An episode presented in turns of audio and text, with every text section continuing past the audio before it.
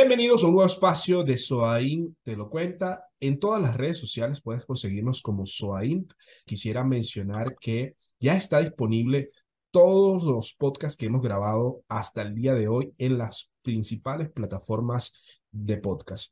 El día de hoy vamos a hablar sobre la inteligencia artificial y la data ya que son dos piezas impulsoras detrás de una variedad de innovaciones tecnológicas que están dando forma al entorno digital y a la industria 4.0. Y estas tendencias tienen un objetivo común que es el sacarle el mayor provecho a la gran cantidad de datos que se generan hoy en día. Y para eso invité a Francesco Fontanot, quien es ingeniero en sistemas de la Universidad de Lima con más de 15 años de experiencia en IBM. Actualmente es el Sales Manager de Data e Inteligencia Artificial en toda Latinoamérica. Bienvenido, Francesco, ¿cómo te encuentras? Hola, Mauri, buenos días. Muchas gracias por la invitación. Gracias a ti, Francesco, por tomarte el tiempo y atender el llamado de nosotros. Queremos conversar de este tema de data e inteligencia artificial. Francesco, primeramente, decirte que, como mencioné anteriormente, esto ha dado mucho de qué hablar. Data e inteligencia artificial para las organizaciones, pero haciendo eh, un poco de memoria, sobre todo de los clientes que hemos visitado, yo consideraría que hay unos pasos previos. Y en dentro de esos pasos previos hay unos desafíos, sobre todo en nuestra región. ¿Cuáles crees que son esos principales desafíos en las organizaciones para acceder a data e inteligencia artificial? Yo, yo creo que muchos, ¿no? Y, creo que la palabra más que para acceder es para ser este, relevante en el conocimiento que generan, ¿no? O sea, partamos de la premisa de que todos los clientes, todas las empresas, los ejecutivos y personas en general lo que desean es monetizar su información de alguna manera, ¿cierto? Monetizarla para, digamos, generar mayores ventas, monetizarla para optimizar algún proceso, eh, generar alguna predicción que nos permita este, tomar alguna acción, ¿cierto? Eh, desean monetizarla para, digamos, reducir o entender o gestionar mejor algún tipo de riesgo, o incluso para cumplir con temas regulatorios que no son menos importantes, ¿no? Sobre todo en industrias altamente reguladas como bancas, seguros, telecomunicaciones, minería, etcétera, ¿no? Entonces, si partimos del objetivo de que nuestros clientes desean monetizar su información, ¿no? Y además que hoy día lo quieren hacer de forma real time, ¿cierto? En tiempo real.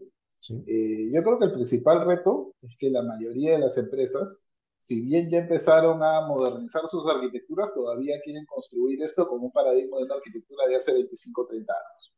Creo que ese es el principal problema. Sí, yo, yo eh, considero que todo lo que es la parte del diseño de arquitectura, infraestructura, todo lo que es la parte de operaciones y desarrollo, eh, la seguridad y el gobierno de información. Mencionabas tú previo a esto, también lo, lo involucrabas como, como un tema importante.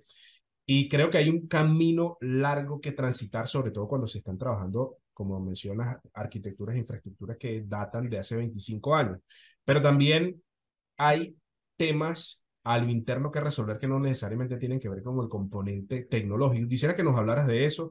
¿Cuáles son aquellas causas que dentro de las organizaciones prelan el desarrollo de proyectos de data o de inteligencia artificial o innovación en general. Innovación en general, es verdad.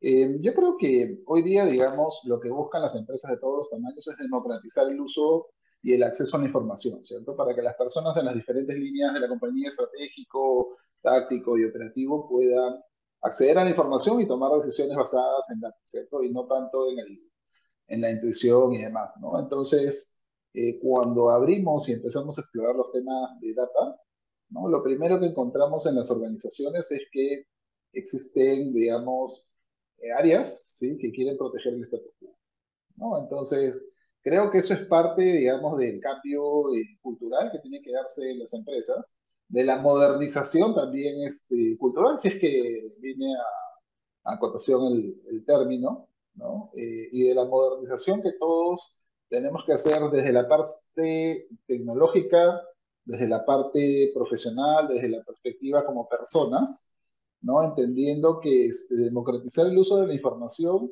básicamente lo que va a hacer es, va a lograr, en la mayoría de los casos, que las empresas sean mucho más eficientes, mucho más efectivas en la toma de decisiones y, logren cualquiera de los objetivos que mencioné antes, ¿no? Vender más, optimizar, y gestionar este, mejor el riesgo o, cumplir más rápido con temas regulatorios. Hay, hay un tema particular, sobre todo eh, el tema del status quo. Dentro de una organización pueden darse elementos y por eso enfocaba no solamente en herramientas tecnológicas, sino los cambios internos a nivel cultural de las organizaciones. Y yo considero, no sé si compartes esta opinión conmigo, que hay una especie de síndrome de Estocolmo donde odian a la tecnología que los está acompañando porque no consiguen los resultados de negocios, pero a la vez no quisieran salir de ella. ¿Consideras que hay algo de eso dentro de lo que has visto? Yo, yo no considero que odien la tecnología, la verdad. Yo lo que la ama, no por eso, de eso se trata el síndrome de Estocolmo, ¿no? La, están secuestrados de ella y la terminan amando y odiando a la vez, ¿no? Es que yo creo que es un tema de, digamos, la tecnología avanza muy rápido, claro. ¿cierto? Nosotros deberíamos avanzar en capacitarnos, entrenarnos a la misma velocidad, ¿cierto? Pero muchas veces las labores del día a día nos consumen y si eso se vuelve muy complicado, ¿no? Entonces, cuando queremos implementar alguna nueva iniciativa, algún nuevo proyecto o algún nuevo este, eh, desarrollo, lo que fuera, ¿cierto? Este, terminamos siendo víctimas de la tecnología por esa falta de conocimiento o incluso, lo que es peor, es subestimar la tecnología subestimar los pasos y creer que, eh, digamos, se hace más rápido, más fácil, más simple de lo que realmente es. ¿no? Sí, mira, yo, hay, hay dos preguntas que le, le hago a veces a, la, a, a, los clientes y es, a ver, ¿cuál es tu core de negocio? Porque entiendo la, mu, la mucha disposición que tienen los departamentos de TI de resolver todo, pero cuando tú le preguntas, por ejemplo, ¿es tu negocio mantener, operar un centro de datos? O sea, es el core del negocio a lo que tú te dedicas. Si, si, es, si es así, pues, pues te dedicas a eso y, e inviertes más. Pero si no lo es, entonces le estás enfocando, digamos, tiempos y recursos a una, a una actividad que no te añade ningún tipo de valor. Este, y dentro de esos, dentro de esos casos, por ejemplo, que están enfocando todo lo que es eh, todo lo que es un esfuerzo y, e inversiones de, de las organizaciones en, en mantener cosas que no le competen, pues está lo que es el status quo. Pues yo antes y hace 20 años yo mantenía esto y luego que salga de esto, ¿qué voy a hacer ahora? Ahora, eh, fíjate que eso pasa también por entender que debe haber una bimodalidad de TI, que por un tiempo debemos hacer que las operaciones funcionen, pero que debe haber un equipo que esté accediendo o eh, debe estar innovando o aprendiendo este tema de innovación. Ahora, ¿qué se debe hacer?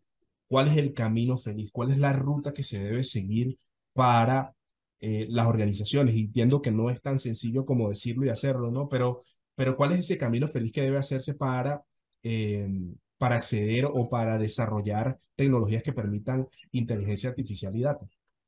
Yo, yo lo que creo es que debes partir del objetivo final, como tú comentabas, ¿no? ¿Qué es lo que se desea hacer? ¿Qué es lo que se desea monetizar? Y construir un caso de negocios que permita, digamos, estimar el beneficio que eso va a generar.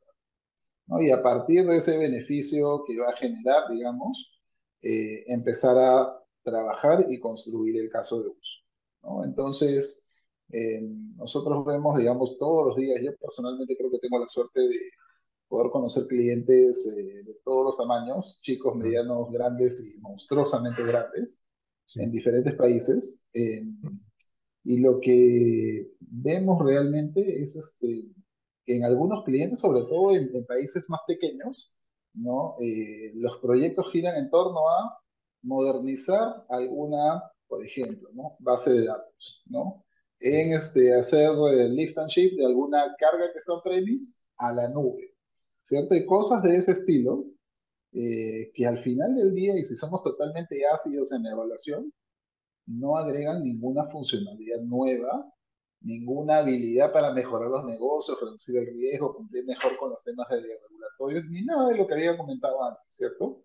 Sí. Va a haber una carga de aquí para acá, lo único que cambia es el data center y quizás la forma en la que pagas, ¿cierto? Pero la empresa no ganó ninguna capacidad, ¿no? Las empresas más ágiles con las que trabajamos este, en la región en general, y creo que no importa el tamaño, lo que hacen es justamente lo que comentaba, ¿no? Evalúan el caso, estiman el beneficio, ¿cierto? Y las capacidades nuevas de negocio que van a lograr, y en base a eso deciden implementar y priorizar, ¿no? Entonces, por ejemplo, ¿no?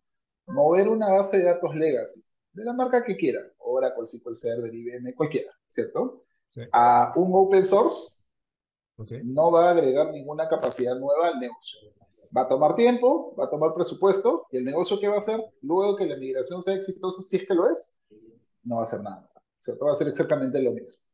Distinto a si yo, por ejemplo, quiero crear un modelo para determinar si le presto dinero, si le entrego un celular, si le doy tal línea de crédito, o si le ofrezco el seguro A, el seguro B, o el producto A o el producto B a un cliente. ¿Cierto? Sí. Y ese modelo lo afino, lo entreno, logro una asertividad mayor. Entonces, yo creo que esa es una de las principales diferencias de los que, digamos, son líderes en el segmento versus los que son seguidores, ¿no? Básicamente es eso, el foco en el negocio, y el foco en el negocio viene de las áreas de negocios de la compañía, no viene de las áreas de tecnología generalmente. Sí, fíjate que hay, hay por ejemplo, muchas oportunidades, lo hemos dicho, transformación digital es más transformación que digital. Y tiene que ver como la manera, tiene que ver de la manera de cómo repensamos el negocio. Es detenernos y entender que hubo un cambio tanto cultural, filosófico y económico en todo sentido que ahora exige a las organizaciones repensarse a ver si su modelo de negocio quizás sigue siendo el correcto, pero no el más eficiente ni el más lucrativo para la misma organización. Es por eso que entonces accedemos nosotros, desde, por ejemplo, desde SOAINA a herramientas como la arquitectura empresarial para entender ese contexto que puede ser muy complejo y que no solamente sea, como tú dices, list and shift de una base de datos o de un servidor. Porque dentro de ese proceso, lo que he conseguido yo, por ejemplo, es que hay aplicaciones que han sido, entre comillas, modernizadas lo que han hecho es una interfaz que permita comunicarse con la nube. Pero no necesariamente esas aplicaciones sean nativas en nube. Y, y tengo una charla que estoy hablando particularmente de nube y para empresas de telecomunicaciones y yo les digo, bueno, esto es lo que está ocurriendo ahora, esto es lo que las empresas de telecomunicaciones están accediendo, estas son la cantidad de cosas que los clientes están pidiendo y esto es lo que deberías hacer, irte a un modelo híbrido, irte a, a Cloud Native, etcétera. Pero ni siquiera estoy ingresando, así como tú dices que hay un camino previo, ni siquiera estoy accediendo al tema de innovación como tal. 5G, inteligencia artificial, data analítica, big data, blockchain, e, etcétera. Pero luego al final yo les digo, ¿saben qué? 5G, que es el futuro para todo, es mejor dicho, ni siquiera futuro, es el presente para todas las organizaciones de todas las organizaciones de telecomunicaciones, es cloud native. Y tienes que transitar ese camino, sí o sí. ¿Cuál es el desafío en este sentido? No solamente a nivel de aplicaciones, sino de infraestructura, de todo lo que tienen que, que, que transitar las empresas. ¿Cómo, ¿Cómo ves ahora mismo ese, ese estado de, de, de las organizaciones. Hace falta mucho. Yo he visto que hay algunos caminos, pero hay empresas que ya han estado caminando, pero hay, hay, hay, un grueso también de, de, organizaciones que todavía le falta un camino por recorrer. ¿Cómo lo ves tú? O sea, ¿realmente Latinoamérica está así? Eh, vamos a ver, si, si ordenáramos en los países de Latinoamérica, digamos, haciendo un análisis muy, muy de alto nivel, ¿cierto? Sí. Eh, yo creería que el más avanzado ahí por lejos es Brasil, ¿cierto? En Brasil tenemos clientes que hacen transacciones con asistentes virtuales, hablándole al asistente virtual en portugués, diferentes tipos de portugués y se puede hacer, ¿cierto?, con su home banking. Tenemos este, clientes que hacen millones de transacciones este, o miles de transacciones por segundo sin ningún problema, eh, que corren unos modelos, olvídate, súper complejos y demás. Luego vendría México, que también está súper, súper adelantado. Y luego creo que en términos de, de, data en particular, podría ser este, un empate técnico entre Colombia y Chile, ¿cierto? Y luego el resto de países de la región, ¿no? Este, pero nuevamente, ¿no? O sea, el foco, creo yo, es atender el requerimiento del negocio, ¿no? Porque el negocio, digamos, cuando se le ocurre alguna idea es porque vio alguna oportunidad, ¿cierto? O porque tiene que cumplir con alguna regulación que no es opcional, ¿cierto? Entonces, si encontró una oportunidad, por ejemplo, tenemos que ser lo suficientemente rápidos y ágiles para echarla a andar, porque si no la oportunidad se pierde o algún competidor nos la gana, ¿cierto? Entonces ese segmento, que hoy día por la pandemia, la virtualidad y este, el cambio de diferentes negocios que tú comentabas en la forma de operación y demás, ese tiempo que tenemos para, para lucrar de ese nicho que encontramos o que creemos haber encontrado se vuelve más pequeño. Sí. Entonces, si no somos capaces de, de implementar y echar a andar eso súper rápido, la verdad que vamos a ser menos competitivos, ¿cierto? Siendo menos competitivos, vamos a perder posición de mercado y quizás en algún momento ya, digamos, este, siendo súper trágicos, vamos a dejar de operar, ¿cierto? Palabras clave, velocidad y agilidad. Y mira, no hemos hablado nada de tecnología, no hemos hablado de la nube, no hemos hablado de premis, no hemos hablado de IBM ni de ningún competidor, hemos hablado simplemente de cuál es la mejor forma, ¿cierto? O cómo deberíamos eh, implementar esos, estos proyectos para poder, digamos, tomar alguna ventaja, ¿cierto? La tecnología es la herramienta que me ayuda a lograr, Claro. ¿cierto? Y si corre nuevamente en la nube, si corre en premis, la verdad que es irrelevante. Hoy día la mayoría de clientes corren en un esquema híbrido, ¿cierto? Donde tienen algunas cargas más cerca a su centro de cómputo, otras las tendrán en una nube, dos nubes, nueve nubes, las nubes que sean. Sí. Eh, y creo que la capacidad de las empresas que sean exitosas va a estar en poder integrar toda esa información, ¿cierto? A la velocidad mayor posible. Velocidad y agilidad. Es decir, El tiempo es dinero, ¿cierto? Tienes que, sí, tiempo. no, por supuesto. Tienes que, sí, el colectar productos digitales no te hace un transformador digital. El, el, el tener una aplicación móvil, el tener un sitio web funcionando, el tener un e-commerce no te hace transformador digital. Transformador digital es cuando tú puedes dar flexibilidad a tu organización de responder a las necesidades del mercado, que es lo que tú estabas mencionando ahorita, Y Francesco. déjame agregarte algo, ¿no? Yo creo que tampoco te hace un, transfor- un transformador digital utilizar solo herramientas open source o solo herramientas pagas, ¿cierto? Sí, Yo creo que el transformador digital es el que logra transformar el negocio, el que logra ¿cierto? transformar el negocio. El negocio, obviamente, para bien, para obtener algún beneficio, ¿no? Entonces, mira, un ejemplo de esto súper, súper sencillo es, hay muchos clientes que tienen estas aplicaciones móviles de diferentes tipos y Sí, utilizan para la misma aplicación tres, cuatro, cinco bases de datos open source, ¿cierto? sí, Para diferentes fines, ¿cierto? O sea, digamos, analítica, transaccional, pares de valores, caché, etcétera, ¿cierto? sí. Documentos de repente, ¿no? Eh, ¿y será mejor utilizar cinco bases de datos open source o utilizar una sola que pueda hacer todo eso? ¿Qué será mejor? Eficiencia, ¿Cierto? en términos de O sea, eficiencia. Mientras menos pasos, mejor. imagínate, gestionar cuatro o cinco bases de datos contra gestionar, ¿cierto? Y no, no lo imagines en términos de costo, solo en términos de tiempo, ¿cierto? Hay una Sí, diferencia enorme. Imagínate asegurar, ¿cierto? Hacer el hardening de esas cinco bases de datos, sí. hacer los procesos de backup, independientemente de si corren la nube o no, ¿no? Eh, y hacer, digamos, la operativa diaria de cinco bases de datos, por más chiquitas que sean, no importa, ¿cierto? Este, mucho más simple, y yo personalmente creo que es mucho más simple, es mucho más elegante, y no solamente mucho más elegante, sino que funciona mejor al final.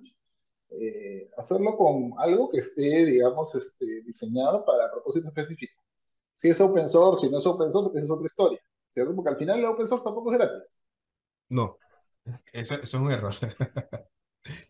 Finalmente, Francesco, es decir, no, no se trata de tener los, las herramientas de última moda, no se trata de tener el proveedor que más famoso o más brillante sea, sino de adaptar las necesidades de mi negocio y poder tener las herramientas necesarias para poder cumplir con los objetivos. Francesco, un mensaje final, ya cerrando nuestro espacio, que tengas que darle, déjanos tus redes sociales, cómo te, se comunican contigo, si tienes algún blog, algún artículo que quieras compartir con nosotros. Sí, claro. A ver, mi mensaje final creo yo que es eh, la mayoría de empresas en la región en lo que deberían trabajar en este minuto es en modernizar su arquitectura de datos, ¿cierto? Hoy día la mayoría trabajan con una arquitectura de datos de hace 20 años, Sí, ¿cierto? Hablamos de warehouses, ¿cierto? Hablamos de data lakes en el mejor de los casos, ¿cierto? Pero hoy día los clientes, las áreas de negocio y los ejecutivos, ¿qué cosas necesitan? Real time. ¿Cierto? Y para hacer real time, lo que necesitamos hacer es modernizar la arquitectura, ¿cierto? Hacer algunos este, cambios, en etapas obviamente, porque nadie va a hacer una, nadie va a hacer, va a proponer un, cambio este, en modalidad Big Bang, ¿cierto? Y para eso, ya menos, ya menos a nosotros, digamos, y a nuestros asociados como Sobain, para ayudarlos a generar ese roadmap de modernización que les pueda servir para cumplir con los requerimientos de las áreas de negocios en tiempo real. Sí, nosotros, nosotros tenemos una política y es cambios pequeños que impacten grandemente los negocios. Justamente, justamente, ¿no? O sea, como tú decías, si tenemos un mamut o un elefante, hay que, comérsela por pedacitos, por pedacitos. ¿cierto? Yo les voy a pasar este, mis redes sociales y esperaría que las pongan aquí abajo. Ahí la vamos a poner, no te preocupes. Ahí, entonces, este, estamos en contacto. Cuando necesiten, estoy a la orden para, para este, ayudarles. Muchísimas gracias, Francesco Fontanot, con nosotros quien es el Sales Manager de Data e Inteligencia Artificial en Latinoamérica de IBM. Nosotros somos Soain en todas las redes sociales. Soain tienes disponible todos los podcasts de Soain, te lo cuento en las principales plataformas de podcast. Mi nombre es Amaury Padilla y no me queda más que despedir espacio. Gracias, Francesco, por aceptar nuestra invitación. Mucho gusto de tenerte. Hasta la próxima. Adiós, nos vemos. Muchas gracias.